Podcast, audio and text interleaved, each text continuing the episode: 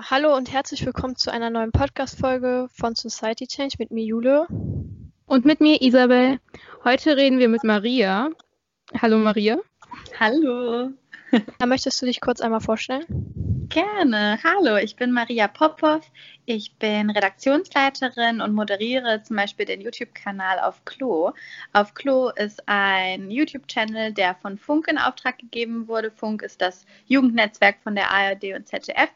Und ich bin seit über drei Jahren bei Auf Klo. Auf Klo gibt es schon ein bisschen länger, als ich da bin, aber ich bin so fast von Anfang an sozusagen dabei und bin so seit ungefähr einem Jahr oder schon anderthalb vielleicht jetzt sogar Moderatorin also auch vor der Kamera, aber die meiste Zeit meiner Arbeit ist eigentlich hinter den Kulissen. Und noch nebenbei engagiere ich mich auch noch so im Netz und ähm, moderiere mal Panels, bin selber zu Gast auch. Ich rede viel über meine eigene Queerness und über meine Gedanken gegenüber Queerfeindlichkeit in unserer Gesellschaft und ähm, schreibe auf Instagram auch so über meine feministischen Gedanken. Ja. Sehr cool. Jetzt hast du gerade eben schon auf Klo gesagt. Für die Menschen, die nicht wissen, was das ist, wie würdest du das erklären? Was macht ihr da? Also, auf Klo ist so das, was alle in der Schule vermisst haben. So nenne ich das gerne, weil wir reden über die Fragen und über die Themen, die man sich nicht traut, mit seinen Eltern oder mit seinen Lehrern zu besprechen. Und wo es aber einem auch nicht leicht gemacht wird, über diese Themen zu sprechen. Und das ist eben nicht nur LGBTQIA, so, wie oute ich mich, ähm, was für Pronomen verwende ich, wenn ich nicht binär bin, ähm, wie erlebt eine Person, die intergeschlechtlich ist, dass äh, in Deutschland immer noch äh, Operationen an Babys passieren, die nicht eindeutig zu männlich oder weiblich zugeordnet werden können, sondern da wir reden auch über Themen ähm, wie ja so Dinge, die einem im Alltag auch beschäftigen. Irgendwie ist es feministisch, sich die Brüste vergrößern zu lassen, wenn man sich damit nicht wohlfühlt und ist man dann ein schlechtes Vorbild auf einmal? Oder wir zeigen, dass es nicht Couple Goals gibt, auch nicht so in Beziehungen, aber auch nicht so zwischen Mutter und Tochter zum Beispiel. Und ja, versuchen, ein Safe Space zu schaffen für all die Themen, die eigentlich uns alle beschäftigen, aber voll selten in den Medien, aber auch auf YouTube stattfinden. Und das sind eben ganz oft feministische Themen, aber Feminismus steht nicht immer drauf, aber es ist immer drin. Ja, ist auf jeden Fall eine wichtige Arbeit. Wie ist denn der Name entstanden? Wie kamt ihr auf, auf Klo? Das ist voll witzig, weil das habe ich als äh, die Kollegin von mir, die sich auf Klo ausgedacht hat, Lydia Meyer heißt sie, ähm, als ich bei ihr angefangen habe zu arbeiten, war das halt auch so meine erste Frage und äh, das war mega spannend zu erfahren, weil auf Klo äh, hätte auch ganz anders heißen können, weil das Ziel von dem Projekt war klar, alle waren so, geil, lass doch mal coole Vorbilder irgendwie zeigen, lass doch mal da, wo auf YouTube mega viel Bullshit passiert, genau das Gegenteil irgendwie zeigen. Ähm, und diese, diese Sendung hätte ganz anders werden können, aber dann ist irgendwer auf die Toilette gekommen als Raum, wo man am besten über Geheimnisse quatschen kann. Als der Raum, wo klischeemäßig immer so gesagt wird, äh, ja, Mädchen gehen ja eh immer nur zu zweit aufs Klo. Und keine True, aber keine, warum sagst du das jetzt? Ist das jetzt was Schlechtes? Ist das jetzt was Gutes? Ist irgendwie so ein weirdes Vorurteil, was wir halt einfach so aufs Korn nehmen, weil erstens sind nicht alle Personen, die bei uns auf Klo gehen, weiblich. Und manchmal sind wir auch zu dritt und manchmal, ähm, ja, so reden wir halt auf jeden Fall gerne über Vorurteile. Ähm, und so war die Toilette die Idee als der Ort, wo man so Stereotype crashen kann. Das ist voll cool.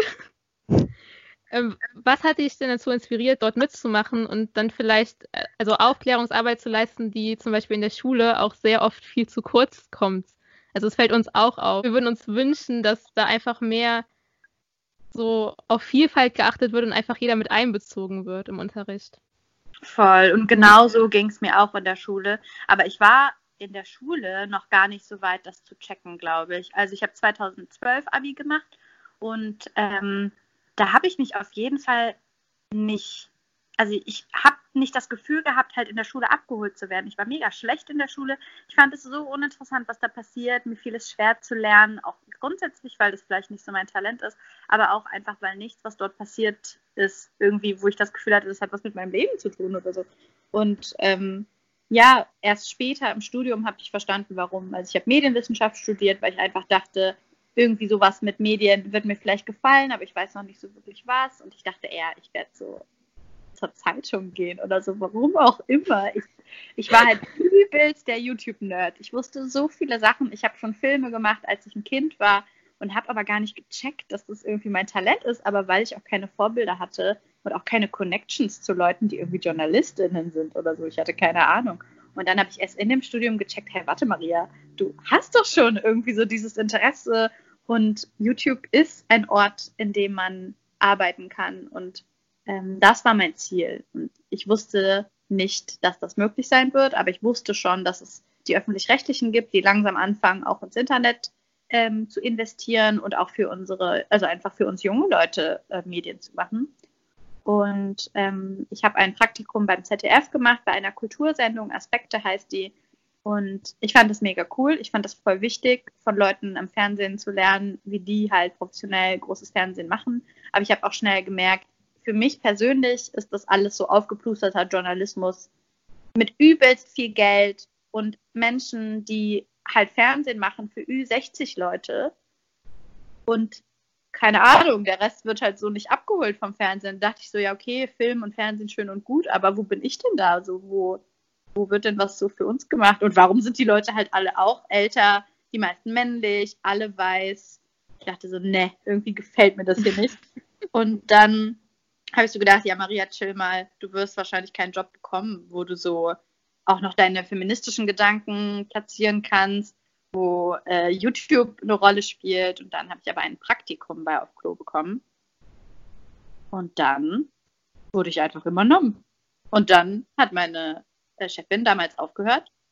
Und dann hat sie gesagt, erstens macht es mega Sinn, dass du Moderatorin bist, weil wir eh eine brauchen im Team, die dabei ist, die nicht halt Influencerin ist und die nicht ähm, keine Ahnung, die halt einfach Zeit hat und wo das Ziel von auf Klo halt so im Vordergrund steht. Und dann habe ich gesagt, ja, weil ich habe im Studium auch schon moderiert. Und dann hat sie gesagt, ja, außerdem höre ich auf. Deswegen hast du jetzt den Hut auf. Und seitdem ist super viel passiert. Also mittlerweile ist auf Klo ein Team von 15 Personen. Und ich und meine Kollegin Linda dürfen das halt leiten. Und das ist super aufregend. Wow. Ja. Echt cool. Ja, du hast eben schon äh, erwähnt, äh, ja, dass du auch feministisch dich einsetzt. Ähm, ja, was bedeutet es für dich, Feministin zu sein? Mm, Feminismus bedeutet für mich der Glaube daran, dass sich ein Kampf lohnt, der alle äh, Geschlechter gleich behandelt.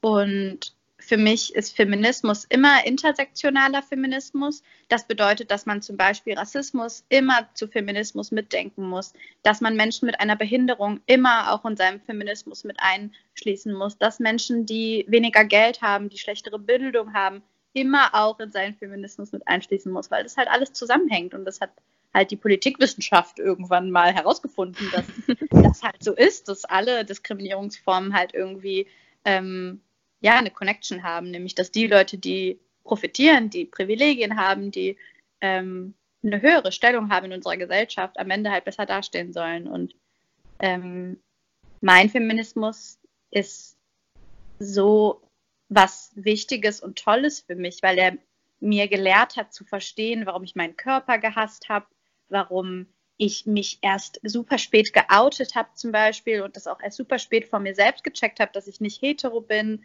mein Feminismus hat mir gelehrt, warum ich super unsicher einfach war, weil ich halt immer dachte, ey, ich kann nichts reißen in unserer Gesellschaft. So, ich war unter Menschen, die mir halt auch das Gefühl gegeben haben, auch bis in die Uni noch, dass man als Frau halt einfach ja, das Eye Candy sein soll, nebenan, was ein bisschen schön aussehen soll. Und weil ich nicht das Gefühl hatte, dass ich das sein kann, habe ich halt immer gedacht, ja, gut, Maria, du wirst auf jeden Fall, kannst auf jeden Fall knicken, was du vorhast.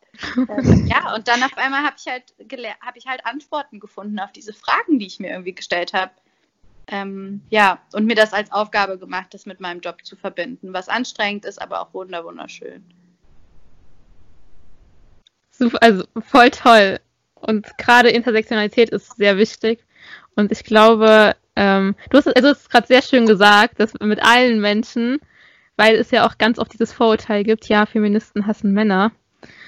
Ah, was einfach nur so ein Schwachsinn ist, aber Voll. ja. Und meistens kommt das daher, dass Leute Angst haben. Also ich höre das halt ganz oft von Typen, aber auch von Frauen, die äh, halt so sagen, boah, nee, Feminismus ist irgendwie doof, sollte es nicht Humanismus heißen und was soll das und keine Ahnung, scheiß drauf, wie wir es nennen. Aber die, die Sache ist klar, ähm, dass Frauen deutlich schlechter dargestellt sind und dass Männer ja. heftige Privilegien haben. Das heißt nicht, dass Männern kein, kein ähm, sexueller Missbrauch zum Beispiel passiert. Das heißt nicht, dass es dass toxische Maskulinität für Männer nicht super schlimm ist. Ich habe das selber in meiner Familie erlebt. Ich habe ähm, männliche Familienmitglieder, die ähm, nicht ihre Depressionen geheilt haben und deren Leben deswegen vorbeigegangen ist. Und eine riesige Obdachlosigkeitsrate und Suizidrate bei Männern sind wirklich reale Probleme so und die sollten wir gleichzeitig anfassen.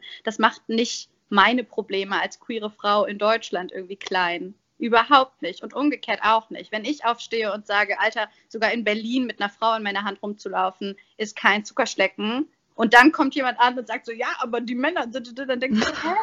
chill doch einfach mal kurz. Ja, wir können super gerne gleich auch über deine Probleme reden. Voll gerne. Die sollten Raum finden, aber halt meine auch. So, sorry. Ja, ja. ja. Voll. Du hast gerade eben gesagt, du hast dich spät geoutet. Mhm. Wann hast du dich denn geoutet und wie waren so die Reaktionen? Ja, also ähm, lass mich gerade mal selber überlegen, weil ich frage mich das immer, ob ich das eigentlich richtig erzähle, wenn ich äh, meine Outing-Story erzähle oder ob ich dann immer lüge. Also ich glaube, ich war 21 oder 22. Also auf jeden Fall so 21, 22. Äh, da habe ich selber einfach gecheckt. Ich habe vorher schon immer gesagt, als ob ich hetero bin. Hey, als ob ich, bestimmt werde ich mich irgendwann mal in eine Frau verlieben, habe ich früher gesagt. Äh, ist aber nie passiert. Und ich habe mich generell in meinem Leben ähm, und auch heute fühle ich mich einfach nicht krass hingezogen zu Leuten. Ähm, viele aus der LGBTQ-Plus-Community würden sich als asexuell bezeichnen und finden das super, so ein Label für sich zu finden. Ähm, mir hat es geholfen, so Anfang 20 auch darüber zu lesen, aber ich brauchte es einfach nicht so, mir so Wörter zu geben. Aber auf jeden Fall habe ich verstanden, ah krass, es gibt einfach Gründe, warum du halt nicht die Person warst, die halt sich so ein Dude oder eine Person mit einem anderen Geschlecht vom Club nach Hause abschleppt und dann irgendwie eine wilde Nacht hat. So, das war einfach nicht mein Ding und ich habe ganz lange nicht verstanden, warum. Und ein Grund war mit Sicherheit, weil die Dudes, die im Club waren, nicht waren, die gefielen. Und aber ein anderer auch, weil ich einfach nicht so eine krasse Anziehung zu Leuten habe. Aber genau, ich habe mich auch einfach wirklich selten verguckt und verknallt und ich hatte Crushes auf Typen. Ähm, und dann habe ich mich aber so richtig vor mir selbst und vor der Welt geoutet, als ich das erste Mal in eine Frau verliebt war und dann auch mit der zusammengekommen bin. Und das war im Studium. Und dann ähm, war das einfach gar kein Aufreger in meinem engen Umfeld, weil alle Friends so waren, ja. Also es war, das war noch nicht mal so, sondern es war halt so, ey Leute, Late Bloomer, ich habe jetzt auch mal eine Beziehung. Wupp, wupp. Geil, so. so war das eher. Und alle waren so, hey, krass, krass, Maria, wir haben Maria noch nie äh, in, auch, ich habe auch nicht gedatet oder so. Ich hatte da gar keinen Bock drauf. Ähm, deswegen war es halt einfach für alle meine Friends richtig aufregend, halt so zu denken, boah krass, so ist Maria also, wenn sie verknallt ist, wie witzig. Ähm, ja, genau. Und ähm, mein kompletter Freundeskreis war eh überwiegend queer. Das war total easy. Dadurch habe ich mich auch super bestärkt gefühlt, weil ich auch halt mit Anfang 20 alt genug war, auch zu wissen, okay, Maria, du wirst Shit erleben und es wird, du wirst auch verletzt sein bestimmt zwischendurch und du weißt, was das jetzt bedeutet ähm, dass du es jetzt für dich so auch gecheckt hast, dass es sozusagen endgültig ist. Ähm, für den Moment, also Sexualität ist nie endgültig, aber ne, dass ich so in dem Moment so ein Wort hatte für mich, dass ich so dachte, ah krass, ich kann mich jetzt wirklich queer nennen, anscheinend wirklich, wirklich. Und nur so was, was ich mir schon so immer dachte. Ähm, genau, dann habe ich äh, das auch meinen Eltern erzählt, dass ich eine Freundin habe und noch so Leuten so von früher oder so. Und ich hatte auf jeden Fall ein paar komische Erlebnisse. Meine Eltern waren richtig cool ähm, ich hatte dann so einen komischen Moment mit meiner Mama, wo wir beide geweint haben. Ich weiß immer noch nicht warum, weil es gab nichts zu weinen. Ich war so, ey Mama, ich bin mega happy, weil ich habe eine Freundin. Und sie so, nee, ah krass. Und dann war das so kurz so still und dann haben wir so geweint und haben uns so umarmt. Ich glaube, das war einfach so ein krasser Stein, der mir so vom Herzen gefallen ist. Aber ich wusste, das wird chillig, weil wenn man halt eh Freunde hat, und ich habe die ganze Zeit zu Feminismus gelabert, als ich so angefangen habe, Texte zu lesen und so. Und für sie war eh klar, so, wenn ich so Freunde nach Hause gebracht habe oder so, war sie schon immer so, ah, und ähm, du, ähm, seid, seid ihr aber Freundinnen oder seid ihr so, also, ähm, datest du die oder so? Und ich so, hä, nein. Schon so Jahre vorher dachte ich so, hä, warum denkt die das und so. Und naja, Muddis wissen einfach Bescheid, ne? muss man wirklich sagen. Muddis wissen einfach Bescheid. Und auch wenn sie wollen, die, die sich davor verschließen, sie wissen es einfach trotzdem, ja. Ich hatte leider nicht nur eine leichte Zeit. Ähm, ich habe mich von meiner Familie äh, die in Bulgarien lebt. Also meine komplette Großfamilie lebt in Bulgarien. Ich habe nur äh, eine Oma, die in Deutschland lebt. Die super cool ist übrigens. Die geht so zwischendurch so ins Kino oder liest so Bücher, wo so Queer-Content drin ist und die erzählt mir noch nicht mal davon. Das ist dann nicht so eine, die so sagt, Maria, ich habe da in der Zeitung was gelesen über eine lesbische Frau, wo ich dann so bin, ja, well, juckt mich nicht. Nee, die macht einfach ihr Ding, die ist, die ist der Oberhammer. Ist auch wichtig für die Repräsentation von Senioren. Ähm, aber ja, ja, Meine, meine schmerzhafte Outing-Story ist die mit meiner Großfamilie, ähm, weil die mit dem vorgeschobenen Grund ihrer christlichen Religion ähm, ihre Queerfeindlichkeit begründen. Und ihre Queerfeindlichkeit ist ähm, sehr massiv und hat sich in dem Moment, als ich mich geoutet habe, ähm, richtig, richtig schlimm angefühlt. Und danach wurde das so ein bisschen leise, weil ich entschieden habe, so gut es geht, den Kontakt abzubrechen oder nur noch kaum Kontakt zu äh, meiner Familie zu haben. Ähm, und das ist aber trotzdem super traurig, weil ich die besten Zeiten meines Lebens so äh, in Bulgarien verbracht habe. Und immer wenn ich so in der Schule eine schwere Zeit hatte oder so gemobbt wurde oder so, weil ich Gesichtsbehaarung hatte, dann ähm, habe ich so immer gedacht, scheiß drauf. Weil in den Sommerferien bist du in Bulgarien und da bist du halt so die coolste auf der Straße und hast mega viele Friends und Cousinen, die in deinem Alter sind und mit denen du über deine Paarungsstruggles reden kannst und ähm, ja, wo ich mich wohlfühlen kann. Und ähm, ich bin trotzdem super dankbar, weil ähm, ich richtig wichtige Zeiten und Sachen erlebt habe äh, in, diesen, in diesen Jahren in meinem Erwachsenwerden. Aber ähm, die Verbindung ist jetzt einfach vorbei zu den Menschen, die mir früher wichtig waren in meinem Aufwachsen. Und ähm, das ist auch okay. Aber es ist halt auch manchmal schade, weil äh, es nicht meine Aufgabe ist, jemanden zu, äh, so zu bilden oder aufzuklären oder so, das kann ich auch gar nicht. Ähm, und dann ne, das, was ich sozusagen online mache, Leuten erklären, was Queerfeindlichkeit ist oder so, ähm, kann ich aber nicht in meinem direkten Umfeld. Das ist halt nicht so einfach. Verständlich. Ja. Krass. Ja, ähm, ähm, du bezeichnest dich ja auch als queer. Ähm, wieso, ja, ich sag mal, labelst du dich jetzt nicht noch äh, in LGBTQ in ein bestimmtes Feld ein?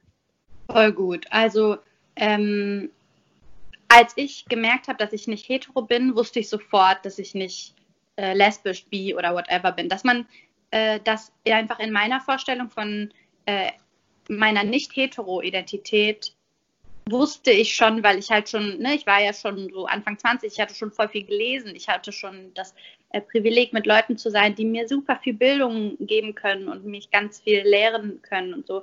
Und ich wusste direkt, okay, es gibt mehr als zwei Geschlechter. Ähm, es gibt ganz viele sexuelle Orientierungen auf einem Spektrum. Es gibt nicht nur die Anziehung zu allen Geschlechtern, die es da gibt, so, wo ich glaube, dass, also wo ich nicht keinen Halt mache und noch nicht mal weiß, wie viele Menschen mit Identitäten es gibt. Und das ist mir auch wurscht so bei der Auswahl von Menschen, ähm, die ich cool finde oder die ich als mögliche Datingpartnerin sehe, sondern es gibt eben auch das Spektrum von Asexualität bis Sexualität. Und ähm, das sind so viele Themen, ähm, die da mit reinspielen, dass äh, ich dieses, diese L, dieses ellenlange Gespräch besonders mit Fremden und besonders mit fremden Heteros nicht führen will, weil ich so denke, mhm. wenn jemand so sagt, so, ah, du bist nicht hetero, was heißt das genau? Dann bin ich immer so, ja, hast du drei Stunden Zeit, weil äh, ich weiß nicht, ob ich dir so kostenlos die Aufklärung bieten will, die ich so die letzten zehn Jahre äh, gemacht habe, weil wo fängt man dann da an, wenn ich sage, ich fühle mich zu mhm. allen Geschlechtern hingezogen, aber nicht so wirklich hingezogen, sondern eher selten, aber manchmal schon. Ich verliebe mich mega gerne und ich finde Knutschen super, aber warte, ich erzähle dir, was ich ganz genau mache, wenn ich jemanden gut finde, das ist ja voll persönlich irgendwie auch. Ne? Ähm, gibt mir Queerness zum einen die Möglichkeit, mich einfach in LGBTQ zu sehen und es gibt mir die Möglichkeit, Sexualität auch als fluide anzusehen, dass ich das auch verändern darf. Und dass zum Beispiel, wenn ich in einer Beziehung mit einer Frau bin, die Frage halt auch weird finden darf, wenn jemand so sagt, ja, aber würdest du denn theoretisch auch Männer daten? Und ich so, ich bin in einer monogamen Beziehung, lass mich in Ruhe, ich will nicht darüber nachdenken, was wäre, wär, wenn ich nicht, also ne, einfach so weird ja. Fragen stellen. Ähm, ja, und Heteros zum Beispiel müssen doch auch nicht sagen, oh, bist du aber denn, äh, wie oft hast du denn Sex? Und oh, hast du denn nicht wirklich mal darüber nachgedacht, ob du nicht vielleicht doch mit dem gleichen Geschlecht und so. Also das, das nervt mich so ein bisschen. Und Queerness bedeutet auch, dass man diese Erkenntnis darüber, zum Beispiel, dass es mehrere Geschlechter gibt, ähm, auch als politische Agenda sieht. Also dass dahinter wirklich äh, viel Wissen steckt und viel die Bereitschaft, andere Leute auch aufzuklären und auch die Bereitschaft, gegen Queerfeindlichkeit einzustehen. Und Queerness ist also mehr als nur eine Selbstbezeichnung, sondern auch wie so eine, wie so eine freundlich gemeinte Kampfansage sozusagen.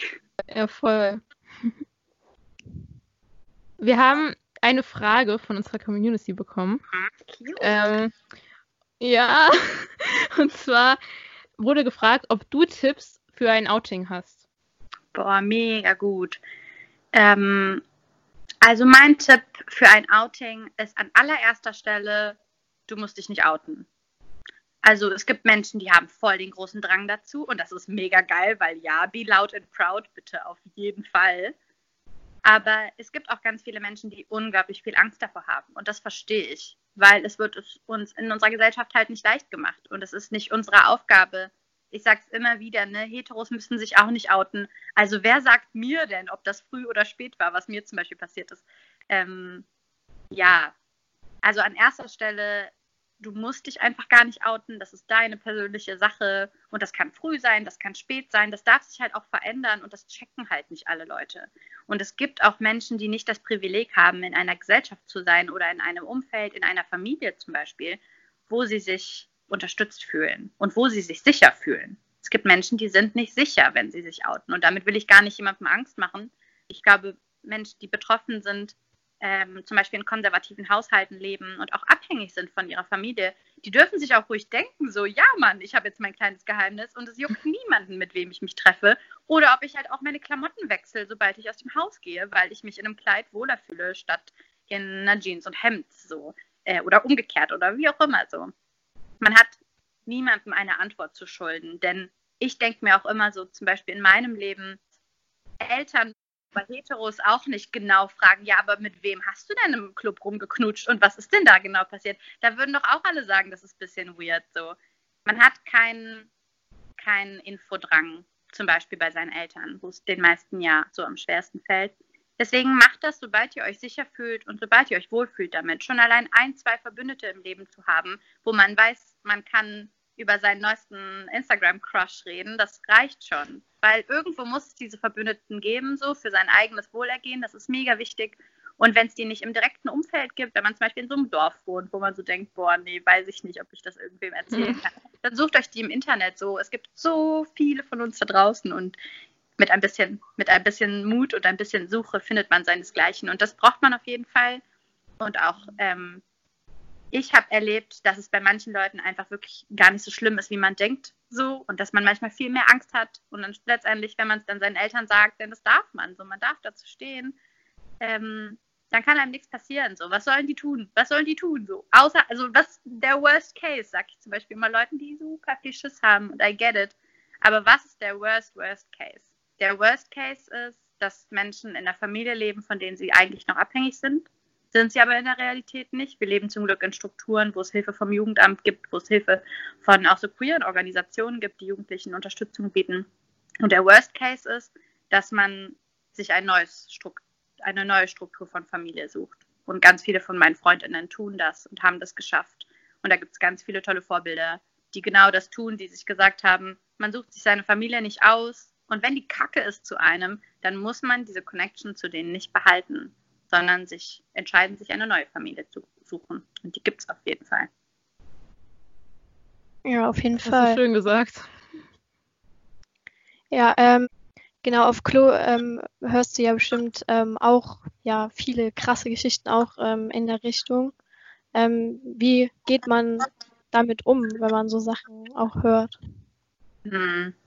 Ja, wir beschäftigen uns bei Auf Klo mit richtig ähm, mit Themen, die in unserer Gesellschaft passieren, die normal sind, aber die wehtun und die einen selbst beschäftigen, sogar wenn man nicht betroffen ist. Ich zum Beispiel habe das Privileg, dass ich gesund bin, dass ich mental gesund bin, dass ich in meinem Leben ähm, noch nie lange depressiv war und noch nie äh, lange selbst das Gefühl hatte, dass mein Gesundheitszustand meinen Alltag einschränken könnte. Und sich in meiner Arbeit so intensiv mit Menschen auseinanderzusetzen, nicht nur in Interviews, sondern auch in den unzähligen Nachrichten und Kommentaren, die wir bekommen, ähm, kann natürlich anstrengend sein, aber viel mehr als das und viel mehr auch als das, dass es einen traurig macht, bestärkt es mich halt da drin, weil jede einzelne Nachricht von jemandem, der schreibt, mir geht's schlecht und ich weiß gerade nicht, was ich machen soll, da bin ich eher froh und stolz, dass die Person den Mut hatte oder irgendwie diese Möglichkeit, diese Stärke auf dieses Video zu klicken, wo es zum Beispiel um Depressionen geht oder wo es darum geht, dass eine Person, die sich bei ihrer Familie geoutet hat, rausgeschmissen wird danach. Und diese Stärke, so ins Internet zu gehen und genau diese Story zu finden und zu sagen, mir ist genau das passiert und ich weiß gerade nicht, was ich machen soll, da bin ich halt einfach viel, da bin ich traurig, aber da bin ich halt auch einfach dankbar, dass zum Beispiel ich so eine Arbeit machen darf. Und dass es sowas wie GZ-Gebühren gibt in Deutschland, die leider wirklich viel Kohle sind. So, ich muss es selber bezahlen, so ein Geld. Das ist wirklich viel Geld, finde ich auch.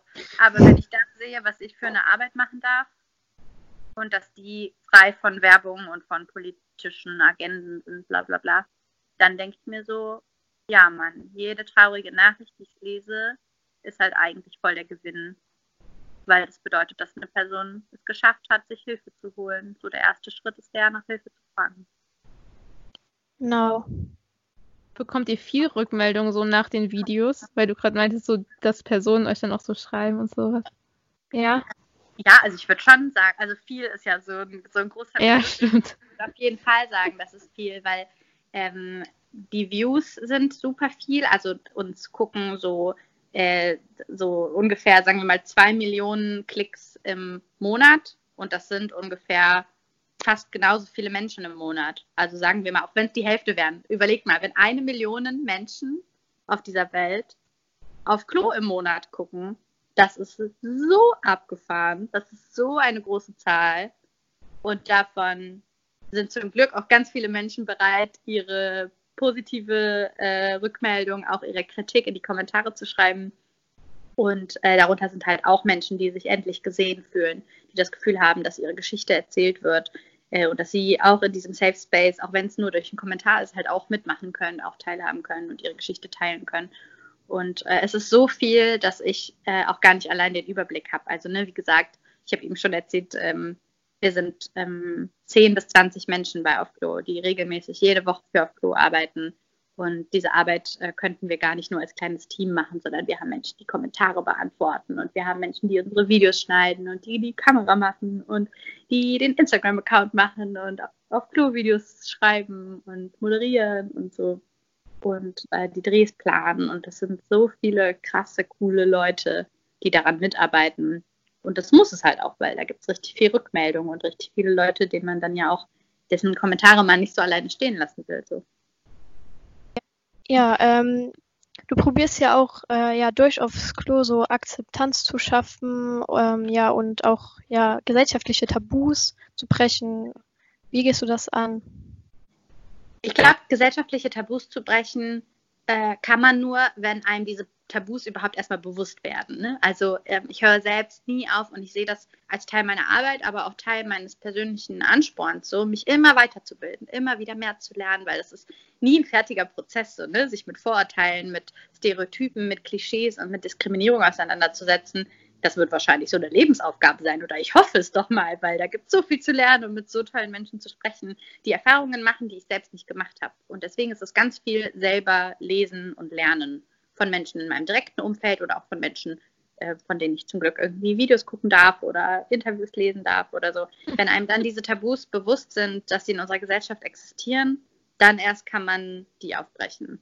Und das ist voll wichtig anzuerkennen, dass diese Tabus und diese Diskriminierung existiert. Ne? Weil wenn man so tut, als, ja komm, also ihr Frauen, ihr dürft doch jetzt auch wählen. So, ihr dürft doch auch arbeiten oh und studieren. Das ist doch alles erreicht. So, ach komm, und dieser kleine Wage, dieser kleine Gap im, in der Bezahlung ist doch jetzt auch nicht so tragisch, oder? Und ihr habt doch auch äh, irgendwie voll viele Vorteile, weil, Alter, euch wird die Tür aufgehalten. Da bin ich so, so müde, weil ich halt sage, nein, einfach nein. Wir müssen Unterschiede anerkennen und wir müssen Tabus anerkennen, dass sie existieren. Sonst werden sie nicht weggehen. Das ist einfach so.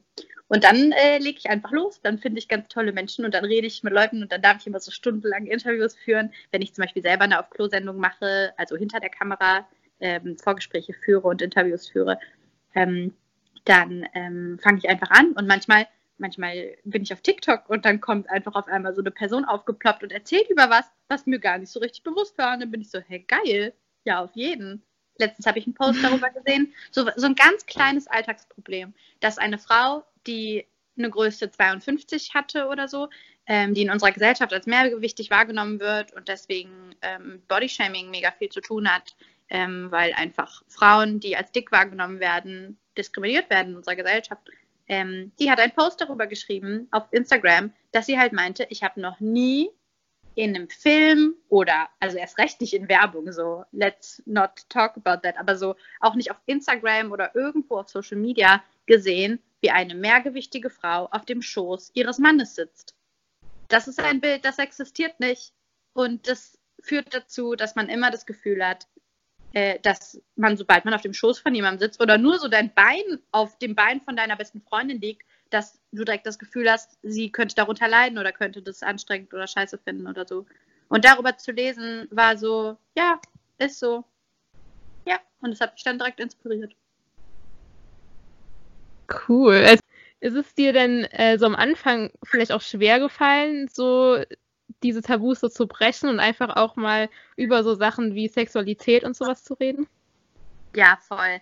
Ähm, beziehungsweise, nee, warte, eigentlich gar nicht. Also, ähm, ich habe darüber ja, ich habe schon bei Auf Klo gearbeitet und durfte schon selber Sendungen machen, bevor ich selber vor der Kamera war. Das heißt, bevor ein Interesse daran bestand, dass ich mich selbst auch mitteilen muss. Das heißt, wie ich vorher über Tabus gesprochen habe, war dann in einem Telefonat mit den Menschen, die ich gerne interviewt sehen möchte von unseren anderen Moderatorinnen. Und da habe ich dann einfach auch meine eigene Erfahrung geteilt. Habe zum Beispiel erzählt, oh ja, das kenne ich auch oder ich bin ja auch queer, damit die Personen auch wissen, dass ich so mit dazugehöre so und verstehe, was sie erleben und sowas.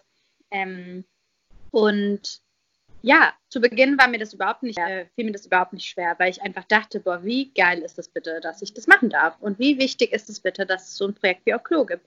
Und war einfach voll froh darüber, das machen zu dürfen und habe mich zum Glück auch in einem Umfeld empfunden, wo ich, wenn zum Beispiel wir über so Tabus wie Menstruation oder auch ähm, äh, Queerness gesprochen haben und da kack Rückmeldungen kamen und mich das verletzt hat, dass ich zum Glück in meinem Privatleben alle meine Friends damit zulabern durfte, wenn mich was verletzt hat. Und das tue ich auch heute noch. Und das ist auch richtig, richtig wichtig, sich mitzuteilen, wenn einem was so schwer auf der Seele fällt, weil ich früher so eine war, die zum Beispiel so ihre Probleme eher so in sich reinfrisst, weil ich so dachte, dass ich lieber nicht so Raum einnehmen möchte mit den Sachen, die mich beschäftigen und immer so dachte, du bist eine gute Zuhörerin, du musst für deine Freunde da sein, gerade wenn es denen schlecht geht und manchmal mich selbst dabei vergessen habe, weil ich dachte, ach ja, ist schon nicht so wichtig.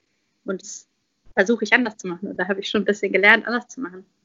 Ähm, und dann kam aber halt der Schritt, dass ich ähm, zugesagt habe, auch vor die Kamera zu treten. Und dann ist es natürlich, wenn man vor der Kamera mit Leuten spricht, auch wichtig äh, zu erklären, ah, okay, warum redet Maria jetzt gerade mit einer Pastorin zum Beispiel und nicht eine von den anderen? Warum nicht Edda zum Beispiel?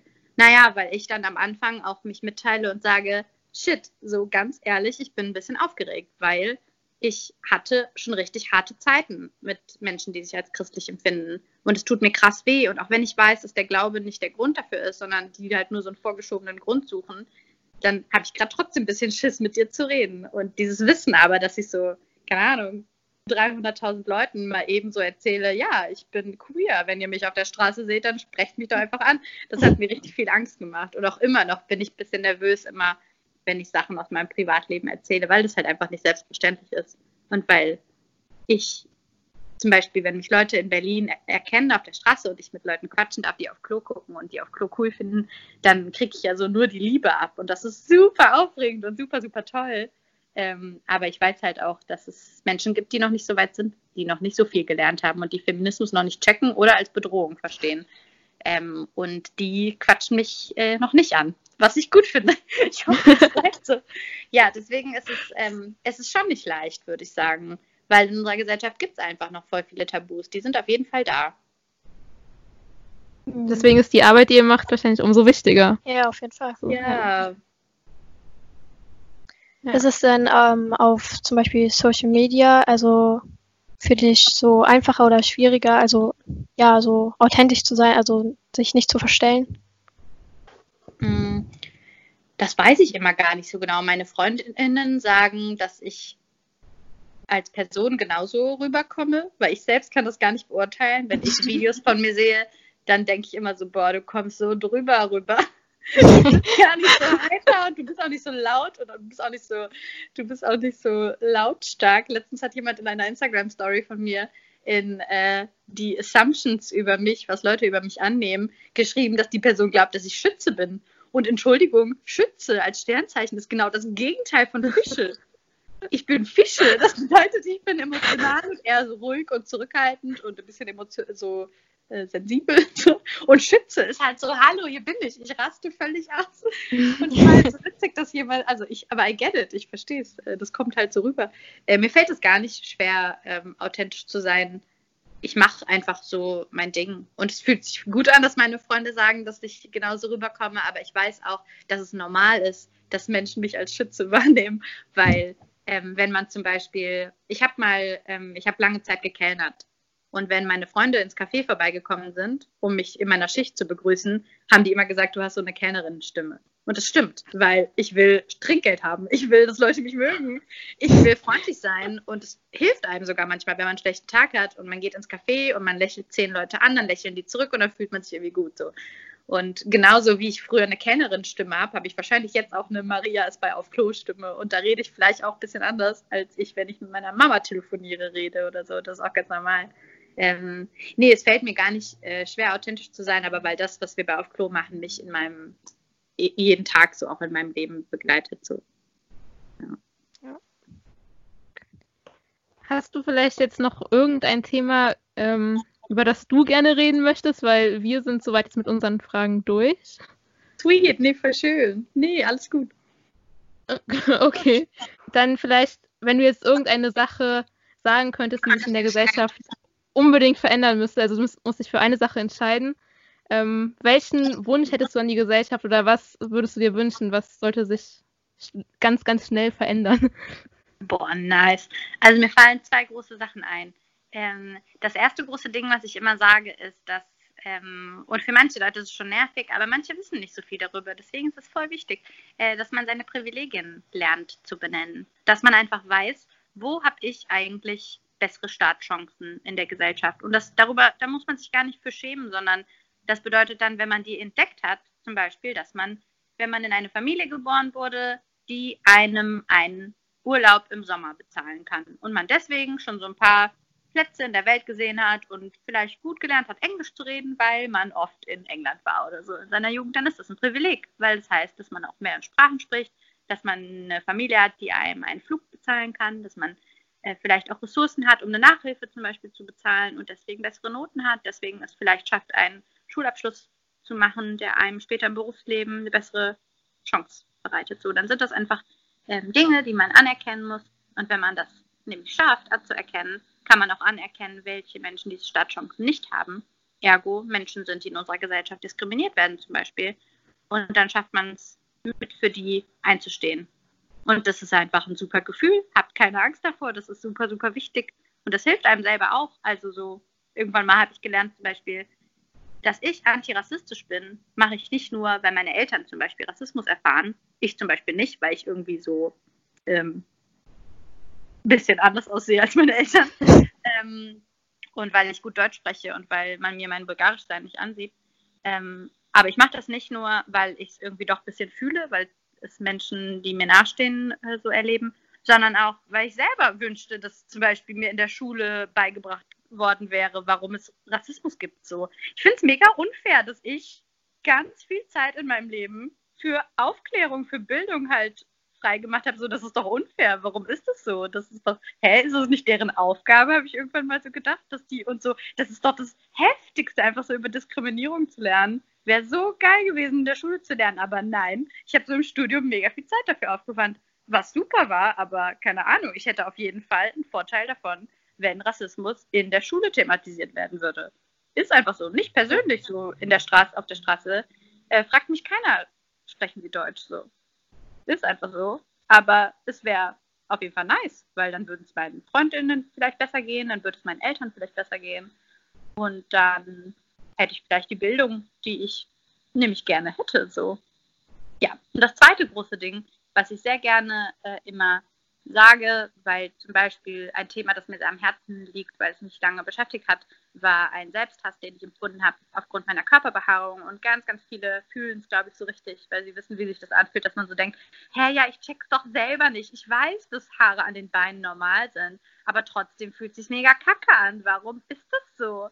Und für ganz viele, die das halt auch kennen, dass sie das Gefühl haben, mehr behaart zu sein als andere, und bei mir war das halt auf jeden Fall so, ähm, wusste ich halt die ganze Zeit nicht, wie, was ich damit machen soll. Mir ging es halt übelst. Ähm, so, ich, ja, ich wusste, ich wusste einfach nicht, wohin mit meinen Struggles.